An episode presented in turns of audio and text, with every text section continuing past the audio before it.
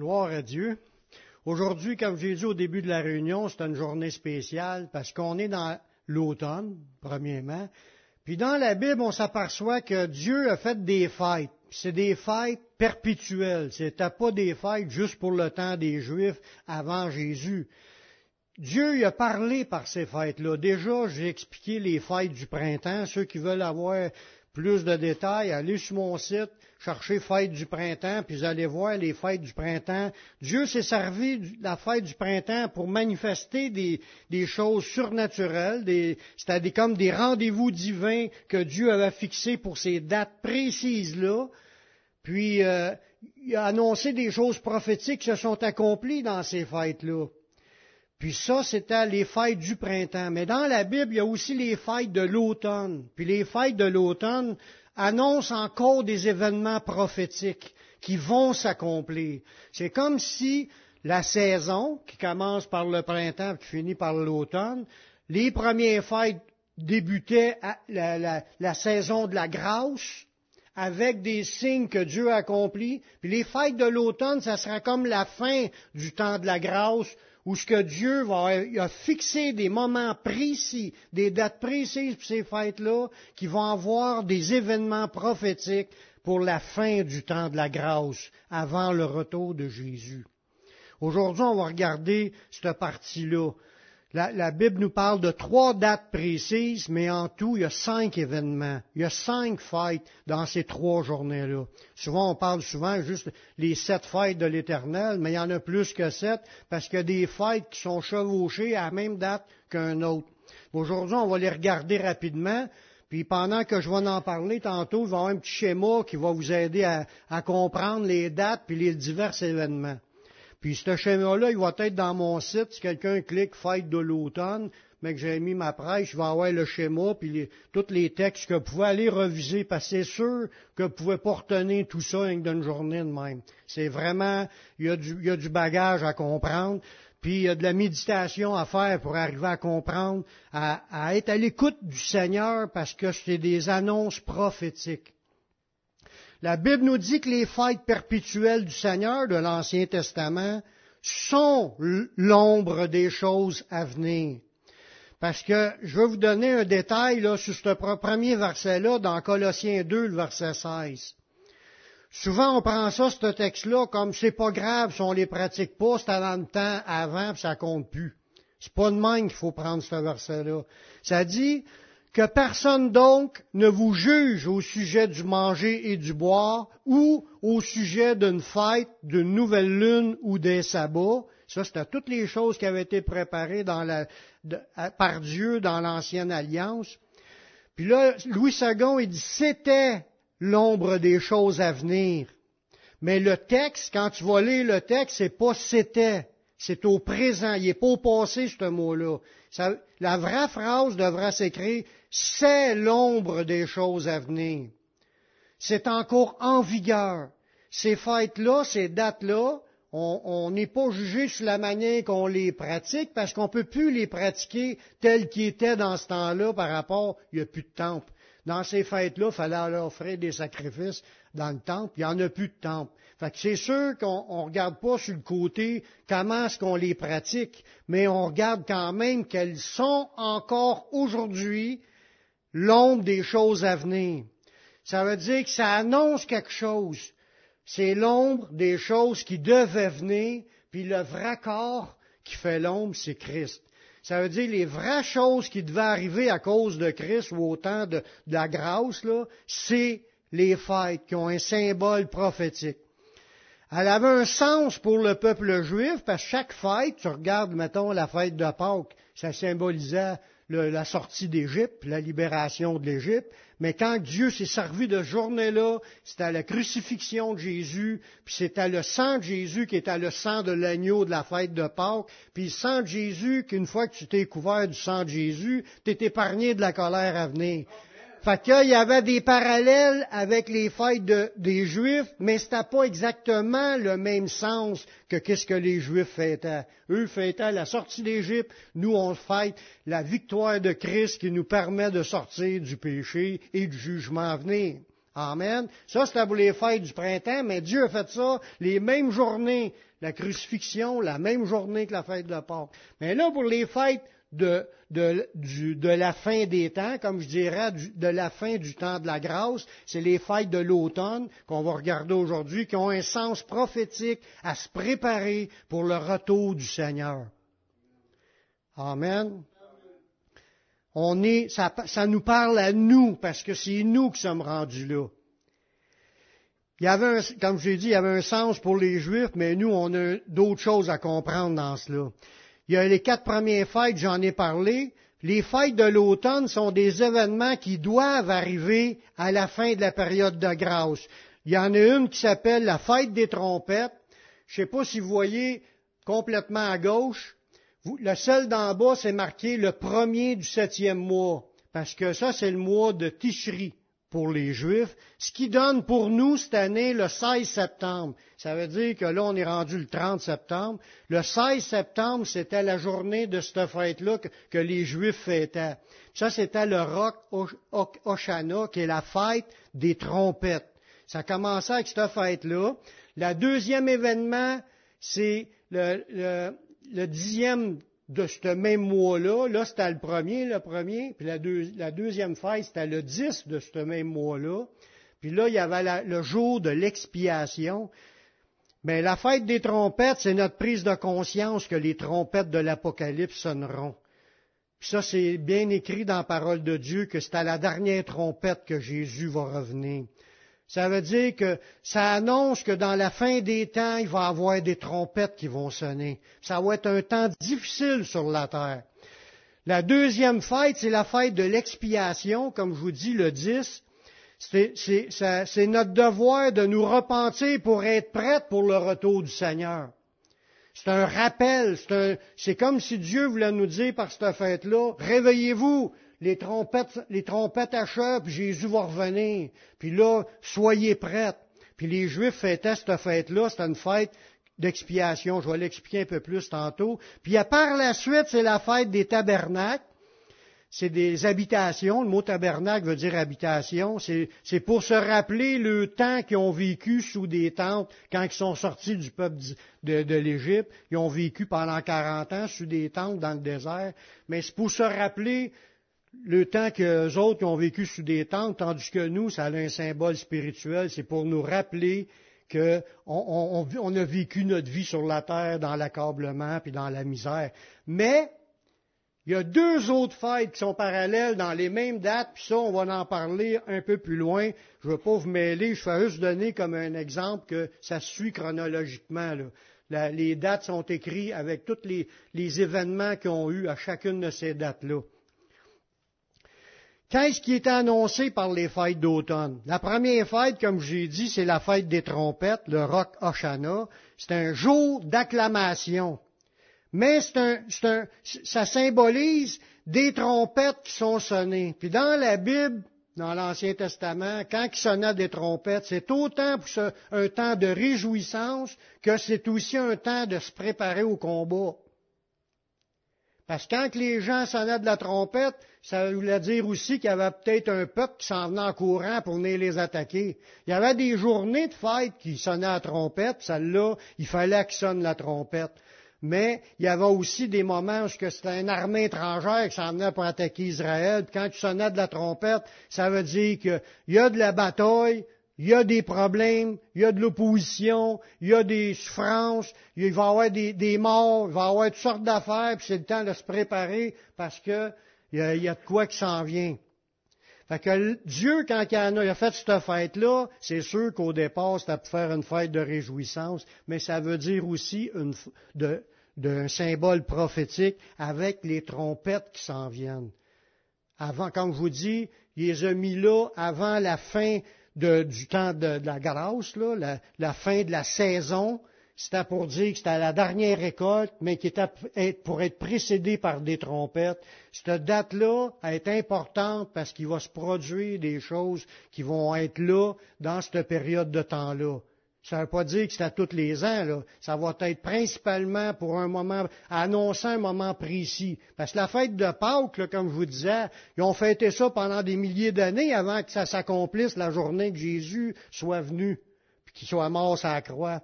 Ces fêtes-là, ils annoncent qu'il va y avoir des trompettes qui vont être sonnées pour cet événement-là à la fin des temps, dans une année bien précise, là, pour annoncer le retour de Jésus. C'est sûr, là, je ne mets pas tous les versets pour expliquer ça. Il y en, comme je vous dis, j'en aurai toute la journée. Mais je vais juste vous donner un survol. Il y a de quoi méditer dans tout cela. Euh, quand on lit Lévitique, le verset 23, le chapitre 23, verset 24, Dieu dit, parle aux enfants d'Israël. Il dit, le septième mois, ça c'est pas le mois euh, pour nous, c'est pas le même mois parce que les Juifs ont leur calendrier. C'est dans leur calendrier, dans le calendrier lunaire, qu'on regarde ça. Le septième mois, le premier jour du mois, comme je, l'avais mis sur, l'image, c'était la première journée du mois. Vous il dit, vous aurez un jour de repos, c'est un sabbat, publié au son des trompettes. Puis c'est une sainte convocation. On voit là-dedans des idées là comme cette fête-là, faut prendre ça au sérieux. Une simple convocation, c'est que Dieu nous, demande de nous réunir pour ces fêtes-là. Il a demandé au peuple d'Israël pendant des siècles et des siècles qu'ils se réunissent, puis ils se réunissent encore aujourd'hui. Ça fait peut-être 4000 ans qu'eux autres se réunissent pour encore comme cinq convocations. Ils ont encore les pratiques de ces fêtes-là. Il dit, vous ne ferez aucune œuvre servile, vous offrirez à l'Éternel des sacrifices consumés par le feu. Ça, c'est, comme je vous disais tantôt, il y a des fêtes qu'on ne peut plus pratiquer parce qu'on ne peut plus faire les sacrifices consumés par le feu. Donc, il dit de pas être jugé pour la manière qu'on les, on les pratique, ces fêtes-là. C'est l'ombre des choses à venir. Ça veut dire qu'il y avait de quoi comprendre aujourd'hui avec le sens de ces fêtes-là. Comme je vous disais tantôt, le son des trompettes dans le mot strong, c'est aussi des alarmes, c'est un signal, c'est un son de trompette, ça pouvait être des cris, des hurlements, ou des cris de guerre, ou des, des alarmes, ou de la joie. Ça veut dire qu'il pouvait être appliqué à comprendre ces deux idées-là. Ces trompettes-là, c'est des moments de réjouissance, ou ces trompettes-là, c'est des moments de souffrance qui s'en viennent. Puis, comme qu'on le voit dans l'Apocalypse, à la fin, avant le retour de Jésus, il va y avoir des sauts, des trompettes, des fléaux. Jésus revient à la dernière trompette que c'est mentionné. Ça nous rappelle que les sept trompettes sonneront comme alarme. Elles sont un temps de grande tribulation. Ce sont des signes de Dieu annonçant le retour du Seigneur à la dernière trompette. Lorsque la dernière trompette sonnera, ce sera un tournant pour notre planète. Parce que quand Jésus va descendre, il y a un enlèvement qui se fait, puis va la colère de Dieu va s'abattre, puis Dieu va détruire l'Antéchrist par l'éclat de son avènement, puis il va détruire les armées qu'il va savoir amoncer à Jérusalem. Il y a un jugement des nations, quand Dieu réapparaît, il prend celles qui lui appartiennent, puis ils s'en viennent avec lui, puis ils vont ressusciter en un instant, en un clin d'œil, puis les autres, ils vont rester là sont condamnés, pourront pas être sauvés. Mais ça, il y a d'autres versets pour expliquer ça. Puis Dieu, il m'a donné encore l'idée de préparer toutes les choses symboliques, pas symboliques, prophétiques qui sont annoncées noir sur blanc, puis de remettre ça comme d'une manière chronologique. Je travaille là-dessus chez nous. On va revenir avec les pourquoi ça, pourquoi ça, puis pourquoi ça à ce temps-là. Puis pour, là, il y, a, il y a des explications, puis on va comprendre les événements, comment ça va arriver dans la suite des temps.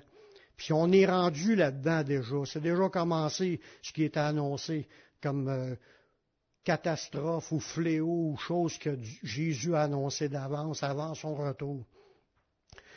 Le Seigneur descendra du ciel, les morts ressusciteront quand il est la dernière trompette va sonner, puis on va être enlevé avec eux pour être éternellement avec le Seigneur. C'est l'enlèvement. Dans 1 Corinthiens 15, 51, ça dit, je vous dis un mystère. Nous ne mourrons pas tous, mais tous nous serons changés. Les morts comme les vivants qui, appartiennent au Seigneur, tous on va être changés. Eux vont obtenir un corps, ils vont être ressuscités, puis nous, les vivants, on va être enlevés avec eux sur des nuages à la rencontre du Seigneur, puis on va être changés. Ça sera plus notre corps qu'on a là, lui, il va rester ici. On va avoir un corps glorifié, un corps qui vit pour l'éternité. Ça dit en un instant, en un clin d'œil, ça va se faire que Jésus revient, puis ping, on n'est plus là. À la dernière trompette. C'est ça qui est écrit? C'est ça qui est écrit? À la dernière trompette.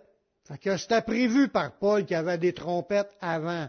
C'est à la dernière trompette que taxe, on est enlevé et on se retrouve avec le Seigneur. Ça veut dire que les chrétiens doivent s'attendre à des temps de souffrance avant. Allez lire c'est quoi les trompettes, puis les sauts avant les trompettes, les catastrophes qu'il va y avoir sur la terre. Préparons-nous. Ça, c'est un message prophétique pour nous dire, il y a des cris de joie, mais il y a des cris d'alerte que Dieu veut donner à son peuple, de se préparer. Parce que mec arrive ce moment-là, paf, les prêtres s'en vont, les autres vont rester là. C'est comme tu regardes la parabole des dix vierges, les cinq qui étaient sages sont partis, puis les autres ont resté là, puis ils ne pouvaient plus rentrer. Ils, ont cogné pour rentrer, puis il dit qu'ils ne pas. Ça dit, à la dernière trompette, la trompette sonnera, puis les morts ressusciteront incorruptibles, et nous, nous serons changés. C'est pas merveilleux? C'est l'espérance des chrétiens, la résurrection. C'est ça que la Bible appelle la première résurrection dans l'Apocalypse. Heureux et saints ceux qui ont part à la première résurrection. La seconde mort n'a pas de pouvoir sur eux, puis ils seront sacrificateurs de Dieu et de Christ, puis ils régneront avec lui pendant les mille ans. Amen. On a-tu hâte que ça arrive, qu'on parte d'ici, qu'on se retrouve avec le Seigneur? Mais attendons-nous qu'il va y avoir les trompettes avant. vous allez comprendre l'idée après ça en regardant les trois fêtes bout à bout. Qu'est-ce que Dieu veut nous dire? Mais comme je vous dis, on ne peut pas catcher tout d'un coup. Je vous encourage à aller reméditer ces versets-là par la suite. La deuxième fête, qui est la deuxième euh, dans le diagramme, regardez bien ce diagramme, on voit que la première était au premier point qui est sa règle. Le deuxième point, c'est la deuxième fête. En haut, là, on voit deux flèches qui pointent cette journée-là. C'est parce qu'il y a deux fêtes cette journée-là. Il y en a une qui s'appelle le Yom Kippour.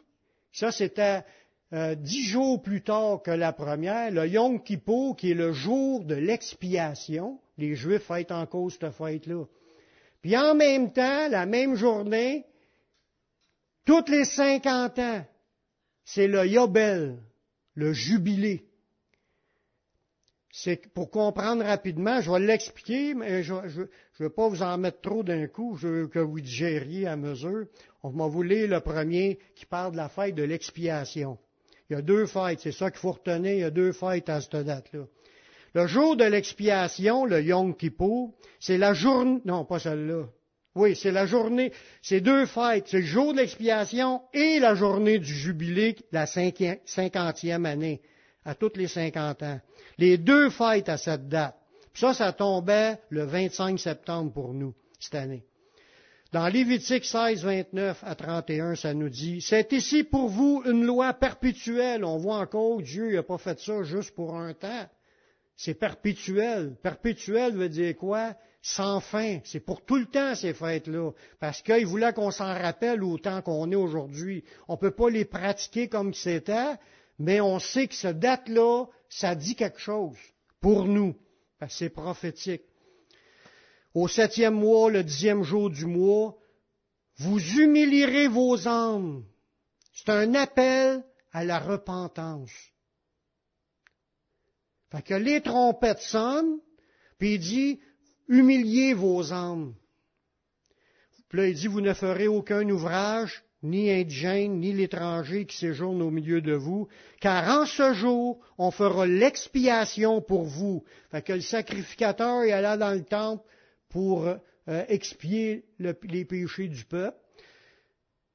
Mais les Juifs eux-mêmes, ce qu'ils font encore aujourd'hui, mettons individuellement, mettons qu'on est ce journée-là, eux autres, ils, se rappellent toutes les fois dans l'année qu'ils ont eu des conflits avec le monde, puis ils, vont voir le monde, puis ils demandent pardon aux personnes à, laquelle ils ont eu des conflits. Pour mettre leur vie en règle. Ils se demandent pardon un l'autre, ils s'appellent, ils se parlent, puis il y a de la réconciliation. C'est super beau comme euh, événement. Puis ils le font encore aujourd'hui. Il dit en verset 30, car en ce jour on fera l'expiation pour vous afin de vous purifier. C'est que c'est un appel à, purifier nos vies, à se repentir. Il y a une expiation qui se fait dans le temple. Nous autres, on n'a plus de temple, fait qu'on croit que c'est le sacrifice de Jésus qui nous pardonne. Mais Jésus nous dit, si ton frère a quelque chose contre toi, va et reprends-le, euh, va et réconcilie-toi. Puis si toi, tu as quelque chose contre toi, dans un autre verset, va et réconciliez-vous, là, afin de vous purifier. Vous serez purifiés de tous vos péchés devant l'Éternel. Parce que là, on ne parle pas d'un péché que j'y ai fait, oui, je, vous demande pardon, mais c'est quand on a offensé, c'est devant l'Éternel que les offenses restent. Puis si tu veux être pardonné, ça dit si vous pardonnez aux hommes leurs offenses, votre Père céleste vous pardonnera aussi. Ça veut dire qu'il y a des tâches qui restent encore dans notre communion. Puis il faut chercher à se réconcilier avec les gens dans lesquels, parce que Jésus revient bientôt, c'est le temps de se repentir, c'est de mettre nos vies en règle, d'être purs avant la fin. C'est ça qui est, le message. Ce sera pour vous un sabbat, un jour de repos, et vous humilierez vos, vos âmes. C'est une loi perpétuelle. On voit qu'il fallait qu'ils répètent cet événement-là, puis ils le font encore, puis c'est un événement de repentance de se demander pardon, de se réconcilier, puis de chercher à vouloir être pardonné par le Seigneur en, étant euh, réconcilié avec les autres. C'est un jour de repentance afin que notre cœur soit réveillé et que nous cherchions à être en communion avec Dieu par la repentance. Parce qu'on le sait que quand on vit dans des péchés, il dit ce sont vos péchés qui mène séparation entre Dieu et vous. Ce sont vos péchés qui, vous, qui, ouvrent sa face puis l'empêchent de vous écouter. Si on ne cherche pas à se réconcilier, le mur reste encore là. En réalité, tout le monde qui, a, qui plaire à Dieu, qui veulent marcher en communion avec le Saint-Esprit, doivent rechercher la réconciliation. Si on veut, on le sait de toute façon que Jésus est très à la veille de revenir. Puis même si je suis plus là, je peux mourir avant. Faut que je sois toujours en communion avec Dieu. Faut pas que je laisse ces petits détails-là, là, qu'on a eu des chicanes avec un pas avec l'autre, qu'on laisse ça dans notre cœur en pensant que c'est pas grave, on, on, se demande jamais pardon. Non, Dieu veut qu'on se réconcilie afin d'être pardonné avec Dieu, parce que le retour est proche. Ça démontre dans un verset là, dans Romains 13, 11 qui nous dit Cela importe d'autant plus que vous savez en quel temps nous sommes. C'est l'heure de vous réveiller enfin du sommeil, car maintenant le salut est plus près de nous que lorsque nous avons cru. C'est vrai ça? On est rendu bien plus proche de notre jour de rencontrer Dieu qu'on l'était quand on l'a accepté. C'est pour ça qu'il faut pousser pour la, réconciliation avant qu'il revienne. Ça démontre comment Dieu est patient puis il attend que tous arrivent à la repentance. Dans 2 Pierre 3, 9, ça dit, le Seigneur tarde pas dans l'accomplissement de la promesse, comme quelques-uns le croient, mais il use de patience envers vous, ne voulant qu'aucun ne périsse, mais voulant que tous arrivent à repentance. Ça parle pas aux païens, ça, là. Ça parle aux chrétiens qui sont endormis, aux chrétiens qui marchent dans le péché. Si Dieu était ça, c'est pour amener tout le monde, moi inclus, à repentance, puis à mettre ma vie en règle avec Dieu. Tiens, Amen à quelque part. C'est pas Amen à ce que je dis, c'est Amen à ce qui est écrit. C'est vraiment, c'est solennel, c'est, ce que Dieu dit, c'est, des, c'est perpétuel, mais c'est une sainte convocation. C'est des moments saints que Dieu regarde quand on se repent. En même temps que cette journée-là, qui est la journée de pardon mutuel puis de réconciliation pour expier nos péchés, là, la même journée, c'était aussi le moment du jubilé à toutes les cinquante ans. Dieu a fixé que dans le calendrier, à toutes les cinquante ans, cette journée-là, c'est la fête du jubilé. Le jubilé, là, c'est un relâchement des dettes entre les Juifs. Ça veut dire que, mettons, dans, dans cette période-là de 50 ans, j'ai emprunté de l'argent à un autre, un autre, un autre Juif.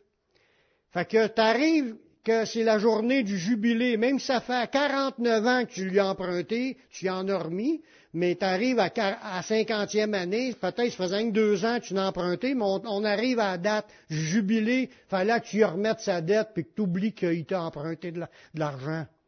Ça veut dire que cette fête-là avait le symbole de relâcher la dette. Dieu veut nous parler dans ça. On parle de repentance, de réconciliation pour être, mais aussi de relâchement. Quand tu gardes quelque chose contre quelqu'un, tu le relâches pas. Tu y en veux, tu y en veux, euh, puis tu veux qu'il soit puni quasiment. Relâcher, c'est que tu arrêtes de penser à ça.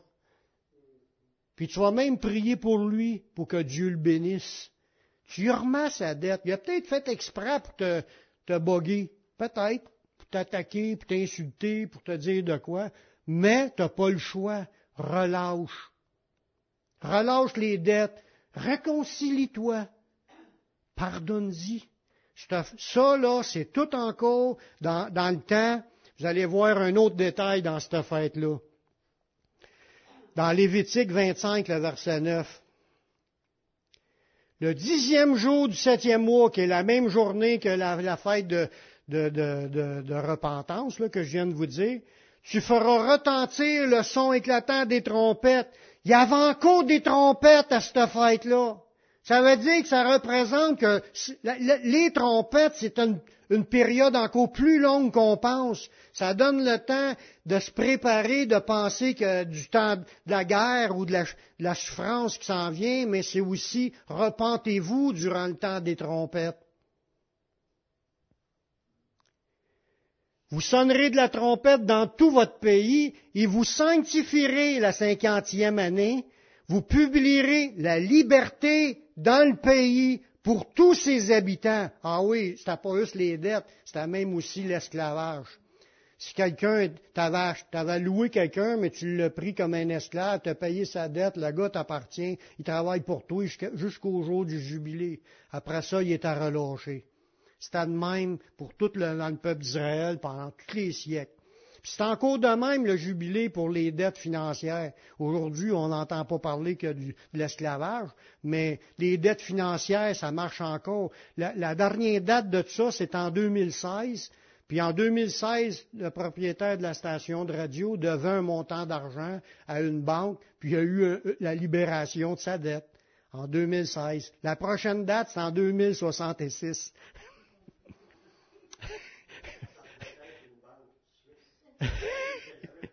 Euh, ça, je ne sais pas ce détail-là. C'est possible. Euh, là, il dit, vous sanctifierez la cinquantième année, vous publierez la liberté dans le pays pour tous les, ses habitants. Ce sera pour vous le jubilé, jubilé.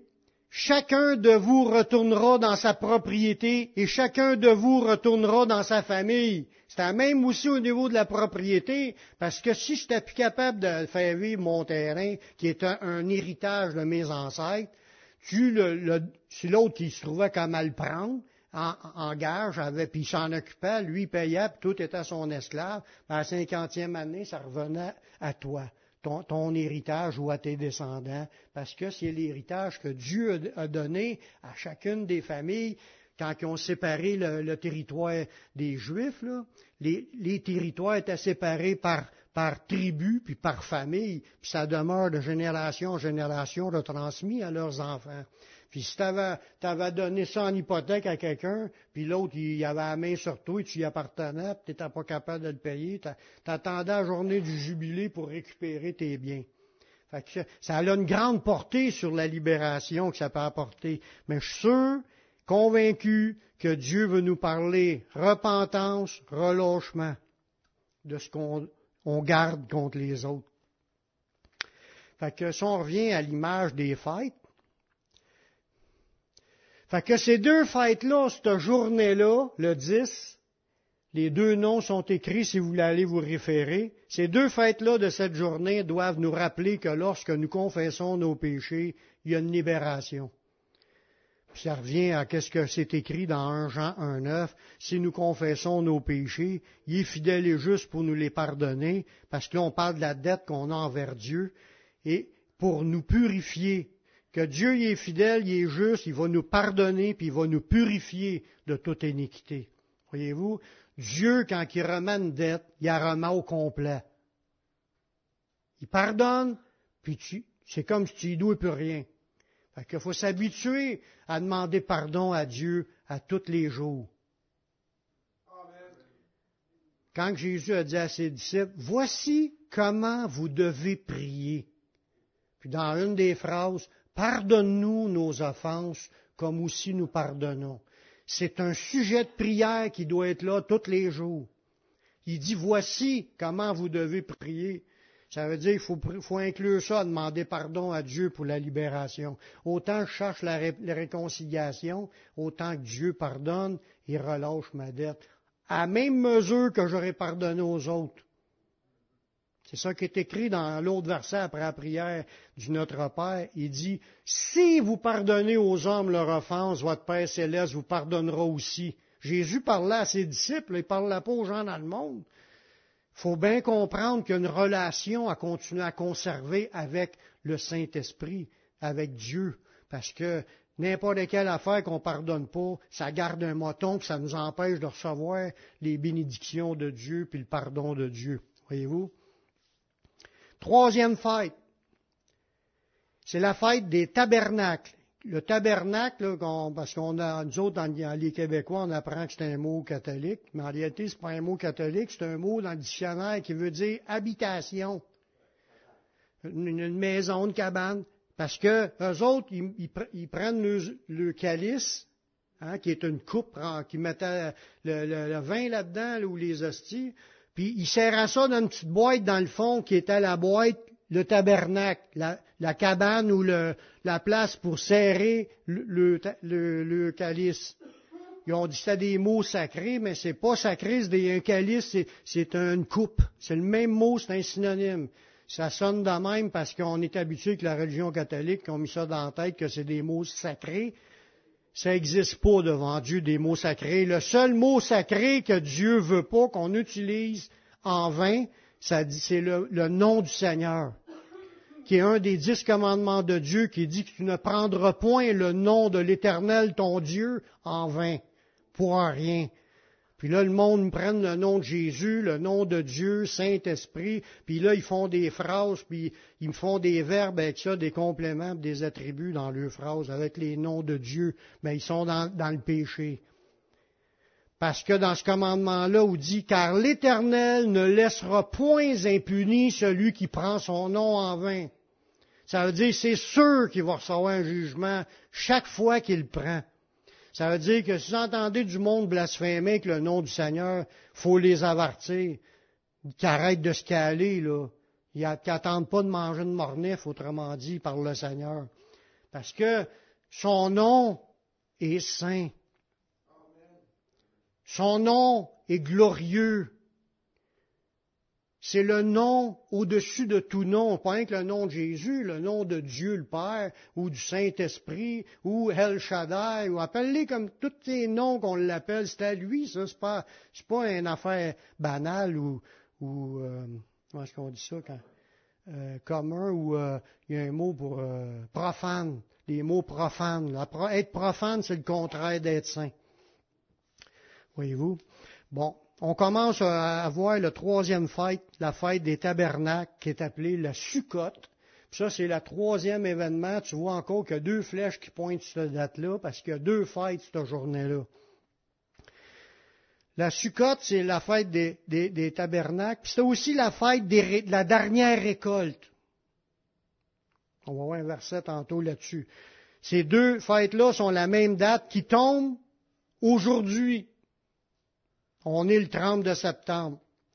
Dans Lévitique 23, le verset 33, ça dit, L'Éternel parlant à Moïse il dit, parle aux enfants d'Israël et dit, la quinzième jour du septième mois, c'est encore le même mois pour eux, ce sera la fête des, habitations ou la fête des, des tabernacles, en l'honneur de l'Éternel. Pendant sept jours, cette fête-là dure sept jours. Le premier jour, il y aura une sainte convocation, vous ne ferez aucune œuvre servile. Ça, ça veut dire qu'il ne va pas travailler, c'est un, sabbat. Pendant sept jours, vous offrirez à l'Éternel des sacrifices consumés par le feu. Le huitième jour, vous aurez une sainte convocation qui est un rendez-vous avec Dieu, puis vous offrirez à l'Éternel des sacrifices consumés par le feu. Ce sera une assemblée solennelle. Vous ne ferez aucune œuvre servile. Comme je vous disais tantôt, euh, Louis II, ce mot-là pour tabernacle, c'est cabane, tente, repère, abri, maison. C'est toutes des synonymes. Il devait la fêter en se rappelant le temps passé sous des tentes pendant 40 ans. Dans Lévitique 23, le verset 42 et 43, il dit, vous demeurerez pendant sept jours sous des tentes. Tous les indigènes, c'est ceux qui sont pas juifs, en Israël, demeureront sous des tentes. Tout le monde devait, pendant ces sept jours-là, se faire une petite tente puis coucher dedans. Tous les jours. Puis ils le font encore aujourd'hui pour ceux qui respectent encore la parole de Dieu, bien entendu. Ils se font une tente dans la maison, puis ils couchent à terre. Ou ces balcons dehors, puis ils s'installent où ce qu'ils veulent, puis ils, couchent sept jours de temps, ils couchent plus dans le lit, ils couchent dans une tente. Pour se rappeler, ça dit ici, euh, demeurer sous les tentes, verset 43, afin que vos descendants sachent que j'ai fait habiter sous des tentes les enfants d'Israël après les avoir fait sortir du pays d'Égypte. Je suis l'Éternel, votre Dieu. Cette fête-là nous rappelle que notre vie terrestre. Parce qu'eux autres, comme je vous disais tantôt, ça leur rappelle qu'ils ont été dans le désert. Nous autres, on n'a pas été dans le désert pendant 40 ans. Ben nous, à nous, ça nous rappelle notre vie terrestre, nos souffrances, que nous sommes des étrangers voyageurs sur la terre, des gens qui habitent sous des tentes. C'est ça qui est l'idée. 1 Pierre 2.11, ça dit, bien-aimés, je vous exhorte comme étrangers voyageurs sur la terre à vous abstenir des convoitises charnelles qui font la guerre à l'âme. Puis Paul lui ramène un verset dans 2 Corinthiens 5.2 qui a rapport avec ce qu'eux autres vivaient dans cette fête-là. il dit, il dit euh, ainsi nous gémissons dans cette tente, désirant revêtir notre domicile céleste. Si du moins nous sommes trouvés vêtus et non pas nus, on voit encore l'idée de ceux qui marchent dans les fruits, puis ceux qui sont sans fruits. Sont, quand tu es sans fruits, tu es nu. Car, tandis que nous sommes dans cette tente, nous gémissons, accablés, parce que nous voulons non pas nous dépouiller, mais nous revêtir afin que ce qui est mortel soit englouti, englouti par la vie. Voyez-vous? Ce symbole-là, rapport gémir sur la tente, ça rappelle le temps de gémissement qu'ils ont eu dans des tentes dans le désert. Pensez-vous que c'était comique euh, de vivre dans un désert sous une tente? Déjà ici, quand tu vis sous une tente, là, puis il y a une journée qui fait 30, 35, là, tu suffoques dans ta tente. Tu as besoin d'avoir l'air conditionné dans ta tente. Mais imaginez quand il fait 40 puis 45 Celsius, dans, le désert, plombé au soleil. Tu cherches un abri au soleil, puis il n'y a pas d'arbres dans le désert. Ils ont vécu 40 ans sous des tentes. Ça symbolise le gémissement de la vie terrestre en attente qu'ils obtiennent le, territoire promis, la terre promise.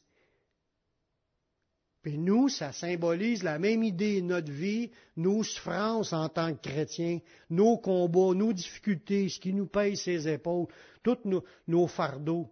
Mais ça, symbolise notre temps de pèlerinage terrestre. On gémit sous des tentes, mais on a hâte de, revêtir notre domicile céleste. C'est en vue de la terre promise qui s'en vient pour nous, notre corps glorifié. Amen. Hein? les, eux autres, ils étaient à un jugement. Les, parents, ils n'ont pas rentré, c'est leurs enfants qui ont rentré. Ils ont été 40 ans tournant le désert parce qu'ils avaient désobéi. Nous autres aussi marchons dans l'obéissance pour porter du fruit pour le Seigneur, pour être trouvés non pas nus, mais vêtus. Amen. Le même jour que cette fête-là, c'était la fête des tabernacles, comme je disais, ça dure huit jours, il y avait aussi une autre fête qui était en même période, c'est dans Exode 34, le verset 22.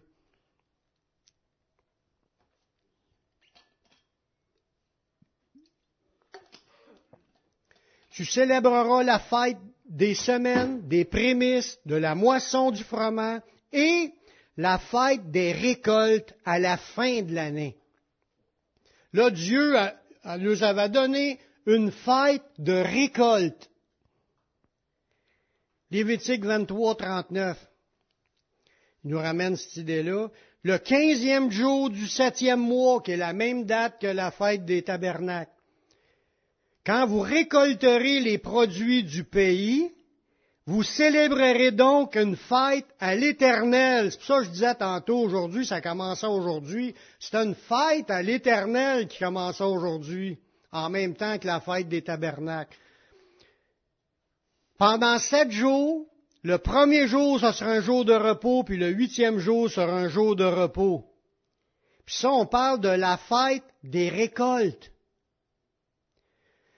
Euh, je vais juste continuer avec mon idée, je vais revenir avec l'autre. La fête des récoltes de l'automne, ça devait nous parler de se réjouir de tout ce que Dieu nous a pourvu. Puis ça, c'est une action de grâce pour notre vie terrestre. Les choses que Dieu nous donne. À la fin de la saison de la grâce, cette journée-là va être cette semaine-là va être un symbole pour annoncer que les chrétiens qui sont à l'écoute de ce fête-là, réjouissez-vous, commence Dieu pour voir. Parce que on, est, on parlait des trompettes tantôt, mais regardons pas juste ce qui est souffrance qu'on a. Réjouissons-nous de comment ce que Dieu a pourvu toute notre vie. Parce qu'on est encore vivant à cette période-là, il a pourvu. Il nous a pourvu protection, il nous a pourvu qu'on a du manger, il nous a pourvu du linge sur le dos, un toit sur la tête. On est à quelque part. Soit on est libre dans notre maison ou on est emprisonné à cause qu'on est chrétien. On va être à quelque part, mais on est encore vivant. Réjouissons-nous comment Dieu a pourvu. Mais la fête nous rappelle aussi un autre point qui est prophétique. Comme j'ai dit tantôt, le, début de la saison qui est le printemps, la fin de la saison c'est l'automne, à la, fête de, la première récolte, hein, parce que Dieu les avait donné au printemps une fête de première récolte. Qu'est-ce qui s'est produit? Trois mille personnes se sont converties le jour de la Pentecôte, qui est à la fête de la première récolte, puis là, on, va fêter la fête de l'arrière, la dernière récolte. C'est sûr, savez-vous que je m'attends? Je m'attends à un réveil dans le monde où il va y une multitude innombrable qui se tiennent devant le trône, qui ont blanchi leur robe dans le temps de l'agneau, puis ça, ça parle, tu vas lire l'Apocalypse, là, ce passage-là qui parle d'une multitude innombrable qu'on ne peut pas calculer, de toute tribu, tout peuple, toute langue, toute nation, qui se tiennent devant le trône, c'est pendant les temps des, des trompettes. Il va y avoir un réveil mondial, une dernière récolte avant le retour de Jésus. Ça va être une fête pour les chrétiens de voir cette multitude-là qui va se convertir. Il y a de quoi se réjouir. C'est une fête de l'éternel, puis ça, ça va parfaitement avec la chronologie des événements de l'Apocalypse. Dieu nous confirme ces choses-là. Ça veut dire qu'il faut s'attendre au salut d'une multitude. C'est déjà pas mal, mais on n'est pas encore dans la grande tribulation comme c'est écrit. Mais qu'on voit ça, on va voir, wow, il y a une multitude qui se convertissent. Même celui qui voyait ça, il dit, ce qu'ils deviennent, il ne comprenait pas ce que ça venait. C'est du monde qui sont morts pendant le temps de la grande tribulation. Mais ça, c'est une autre affaire à expliquer. Je ne veux pas rentrer dans tout ça là.